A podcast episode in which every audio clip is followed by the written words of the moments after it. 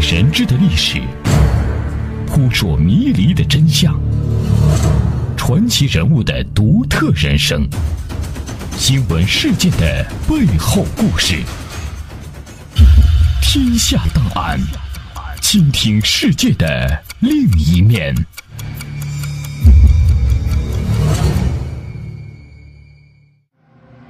解密历史，还原真相。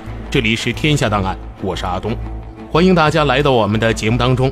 天下档案，倾听世界的另一面。一九零零年的庚子事变是中国近代史上极其黑暗的一页。不过，也许很少有人知道，在列强发动侵略战争的同时，以及之后，一些国人同样扮演了强盗的角色。本期天下档案，我们将为您讲述庚子事变的另一场灾难。有人监守自盗，有人趁乱洗劫。相关内容摘自二零一四年五月二十五日《人民网》。一八九四年，清政府在甲午战争中一败涂地，与新兴的日本帝国签订了一八四零年以来对中国政治、经济、文化、社会生活等方面影响更为显著的《马关条约》，中国半殖民地化的程度大大加深了，外国在华利益不断增多。部分底层民众将对朝廷的不满转移到洋人身上，清帝国的官僚系统非但没有能够有效化解这种矛盾，反而借助外部势力打压底层民众的合理诉求，致使双方矛盾日益尖锐，直到难以调和，中外矛盾迅速上升为当时中国社会的主要矛盾。在这种局势下，19世纪的最后五年间，义和团迅速发展。在河北、山东等地焚烧教堂，杀害外国传教士以及本国的信教同胞，并于1900年袭扰并进而控制了京津地区。义和团分子打出“扶清灭洋”的口号，旨在从中国大陆上驱逐外来势力。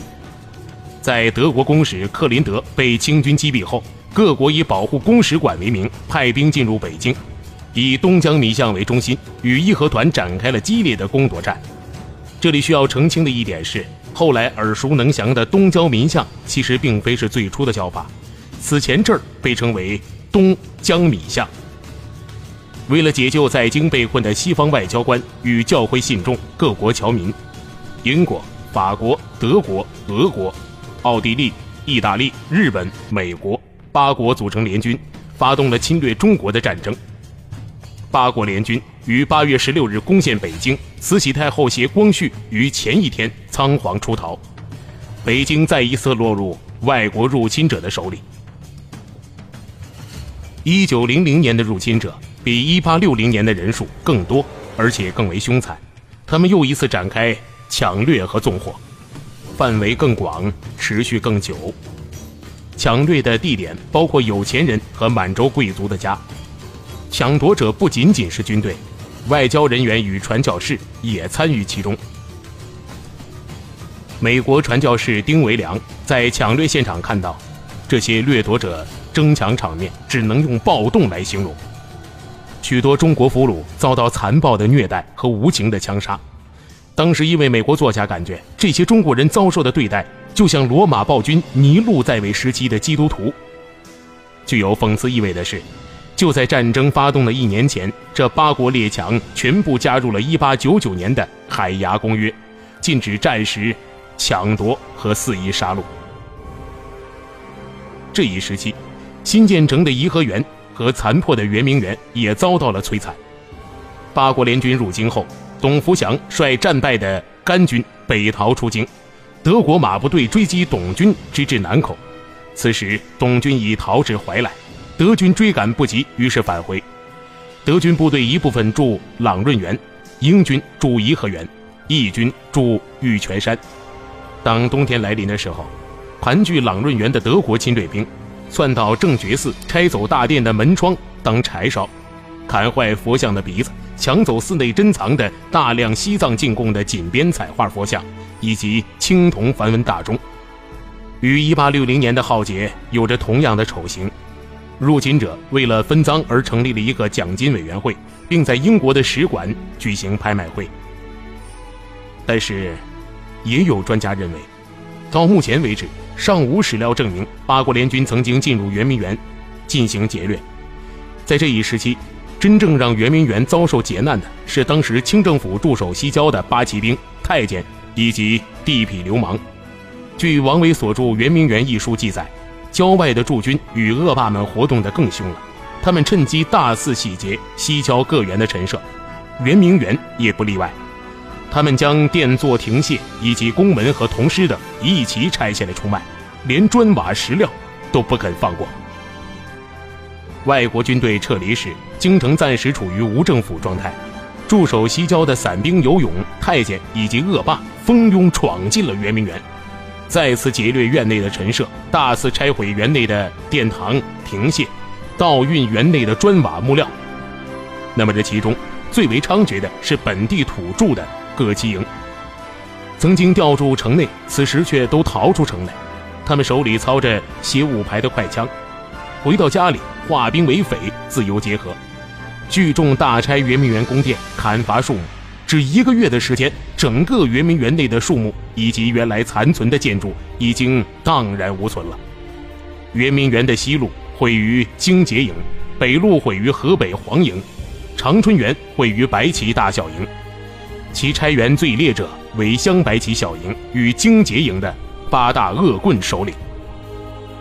长春园中环形的海月开金，原是建在湖中双层汉白玉石圆坛上的一座金碧辉煌、宏伟高大的建筑。由于船只被焚，无船渡河，在一八六零年英法联军之役幸免于难。光绪年间，慈禧还专门到此游幸，因此修葺一新，并由湖西岸。上之留香主方亭，至此添修长木板桥一道，桥侧安装红色栏杆。由于八旗拆匪扬言要拆此处，该处太监首领杨嗣率领四名太监，元护头目周德海也率领着元护十名，日夜共同驻守。荆节营正白、正黄两旗头目扬言将在九月初七夜拆海月开金，于是杨嗣、周德海等人将木桥拆毁一段。堆积树枝与沙袋，修成了工事。又从西春园请来了六名枪手帮助防守。其他的太监与园艺也架上了大台杆，埋伏在沙袋后面。当天夜里，近百名旗人携带着斧锯、绳杠，由西岸上木桥，发现桥被拆了。八大匪首喊话，责令杨四、周德海搭上板桥，否则如攻上去，难逃一死。周德海一声令下。中枪齐发，当场击毙了十余人，落水六七人。拆匪被迫退回了西岸，逃了。至十月初，海月开金仍十分完整。后来守方意见不一，又怕天寒结冰无法防守，更怕敌方拆匪的报复，于是守方人员纷纷辞职回了原籍了。这消息被镶白旗的小营得知了，该起匪头目常做绑票勒索的勾当。他们已从圆明园中抢了不少的财物了。现在知道周扬二人撤了，就于十月十四日率着六十名旗民，将海月开金全部占领，撬开大量陈设箱子，把奇珍异宝一夜抢光，硬木桌椅一类的笨重东西又抢运了三昼夜，最后将殿宇柱子锯断，用马车把能运的木料运走，砍掉了园内巨大的松树和柏树，卖钱。事实上。这种肆意的破坏，让圆明园内的殿堂阁楼完全消失了。这些被偷来的木材，从柱子到窗框，全都拿到附近的清河镇，堆成了一座小山，等着变卖。即使从园内拿走的小木片和树枝，都可以在市集上找到，并被人当作烧火的木柴来使用。至此，一组水中楼阁建筑群就只剩下了废墟了。另外，还有全部铜铸品，也是在这时候被洗劫的。万春园的西南角有东庙和西庙，二庙相连。东庙为赤剑河神庙，祭祀本园的河神；西庙为会济祠，祭祀运河龙神。两庙前各有两根旗杆，周围有黄柏林木数百株。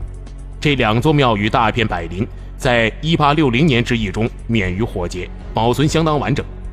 事后。每年二月初九与八月初四春秋大祭，均由河工大臣与圆明园总管致祭。在这次庚子劫难之中，齐民蜂拥而至，准备拆除发财。他们甚至为征拆发生了冲突，进行了枪战，双方各死十余人。后来经人调停，改为合作共同拆除变卖，所得的钱由双方平分。至此，二庙与大片柏林均夷为平地。万春园中的庄严法界，也是英法联军毁园时的幸存者，其位置在建壁亭的北岸，里面正殿五间，东西配殿各三间，东边还有卫澡堂，为南向五间。建于太湖石的高台上，也都在这次被毁了。元明三园被英法联军和八国联军破坏洗劫之后，一直还是作为皇家的禁园，由老太监守园看护。对圆明园一直念念不忘的慈禧太后，在她即将从西安返回北京的前夕，一九零一年八月二十八日，在西安发了一道懿旨，命令正与各国公使谈判的全权大臣奕匡。在议定合约，将颐和园、圆明园一带收回清廷之后，要派得力官兵小心守护。但是，动乱后的巨额赔款进一步加重了清廷的财务压力。一九零四年，清政府正式下令裁减圆明园部分官员，撤销圆明园的总管机构，使圆明园陷入了无人管理的状态。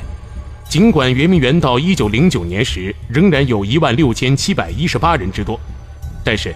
他们大部分是以前园户的成员，包括妇女和儿童，而对圆明园来说，他们是破坏者，而非保护者。经过这次严重破坏，园内一些地方已经变成芦苇连片，麦垄相望，如同田野一般。虽河湖水系依然，但因一些桥涵被破坏，已部分不能度化。除园墙、万春园宫门。正觉寺等极少数圆明园遗址之外，其余皆已失去了1860年英法联军火烧罪行的真实物证。1911年，清政府把废园管理起来，决定将它依附于颐和园，由清廷总管内务府大臣世序等进行管理。小金库在清代官场几乎是公开的秘密，地方政府乃至于皇宫大内几乎都有小金库。这些小金库给部分特权人士联络办事提供了方便，满足了他们的私欲，但却导致了国家财产的流失，滋生了众多腐败，更加重了百姓的负担。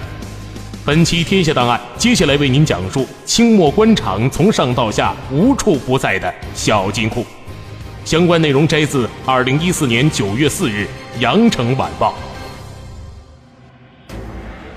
清代地方官都有正俸和养廉银，而他们的小金库多寡则视官员的权限、搜刮能力而定，少的数千两，比如知县。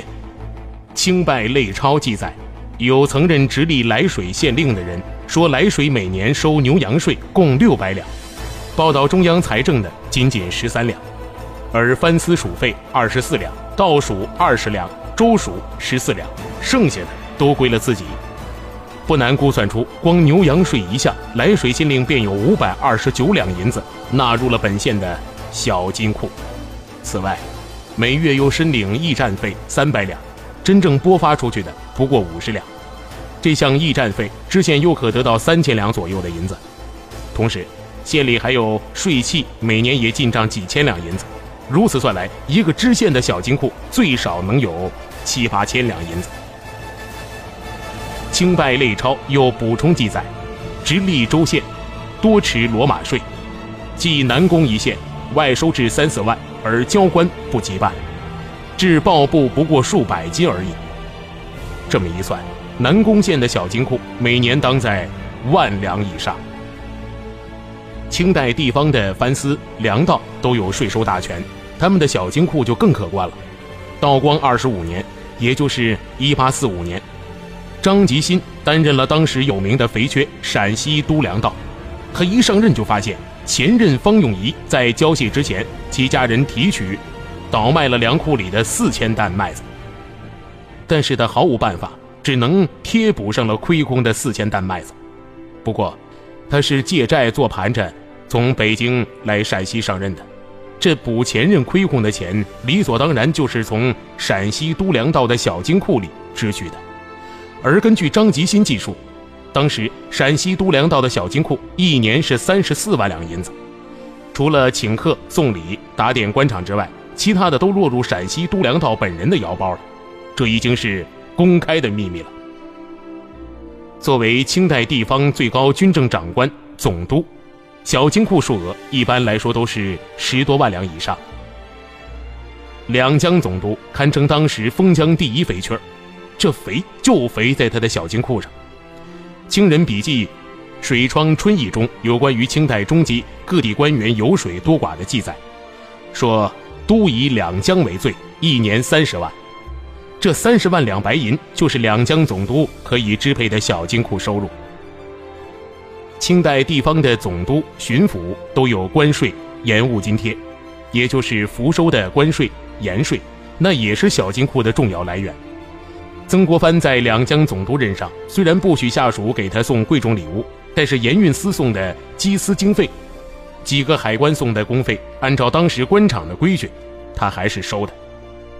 正如张吉新所说：“监司大员形同市井，渔居士官心美不安。”所以，清朝地方官场都有小金库的原因是多方面的，比如清代俸禄的微薄。吏治的腐败，官员的贪婪，京官的索贿等等。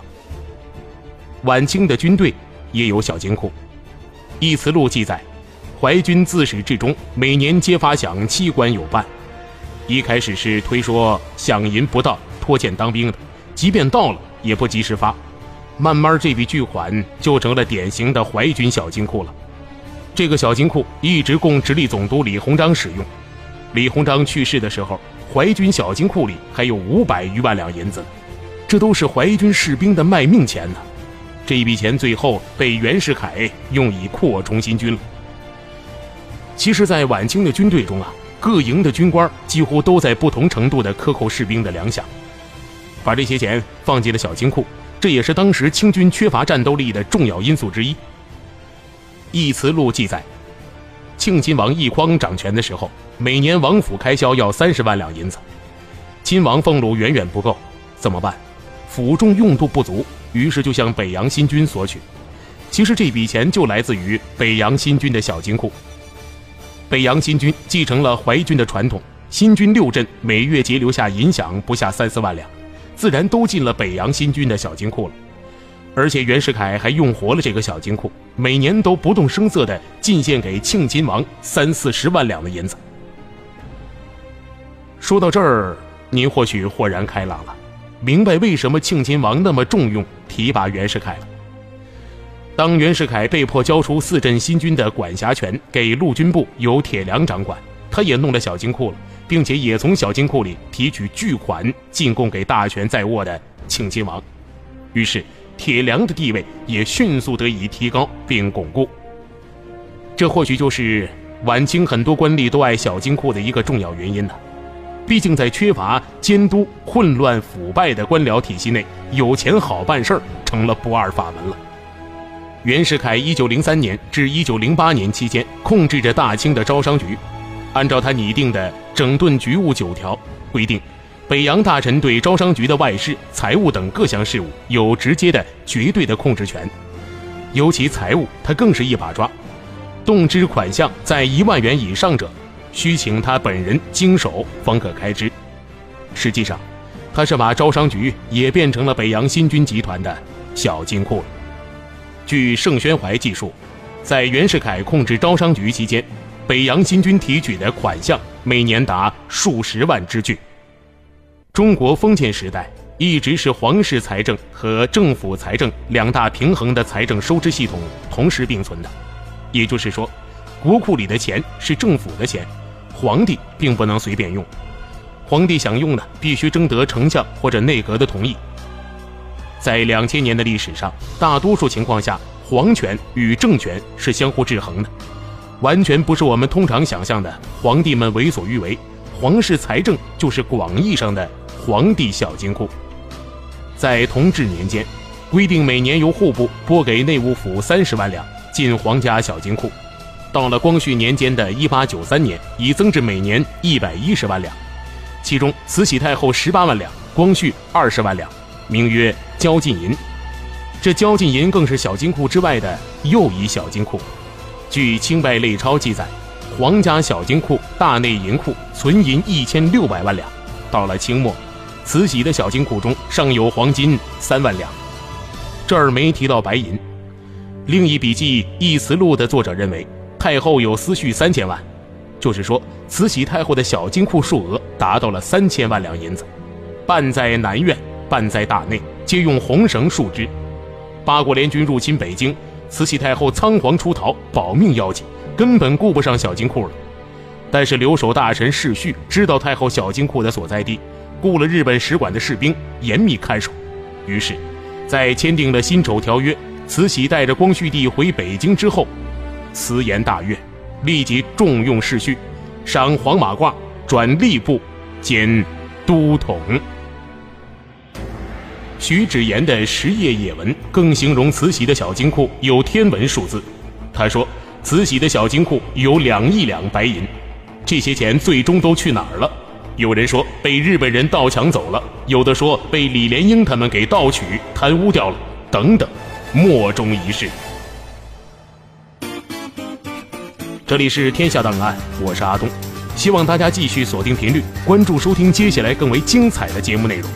大千世界尽在耳边，天下档案下期再见。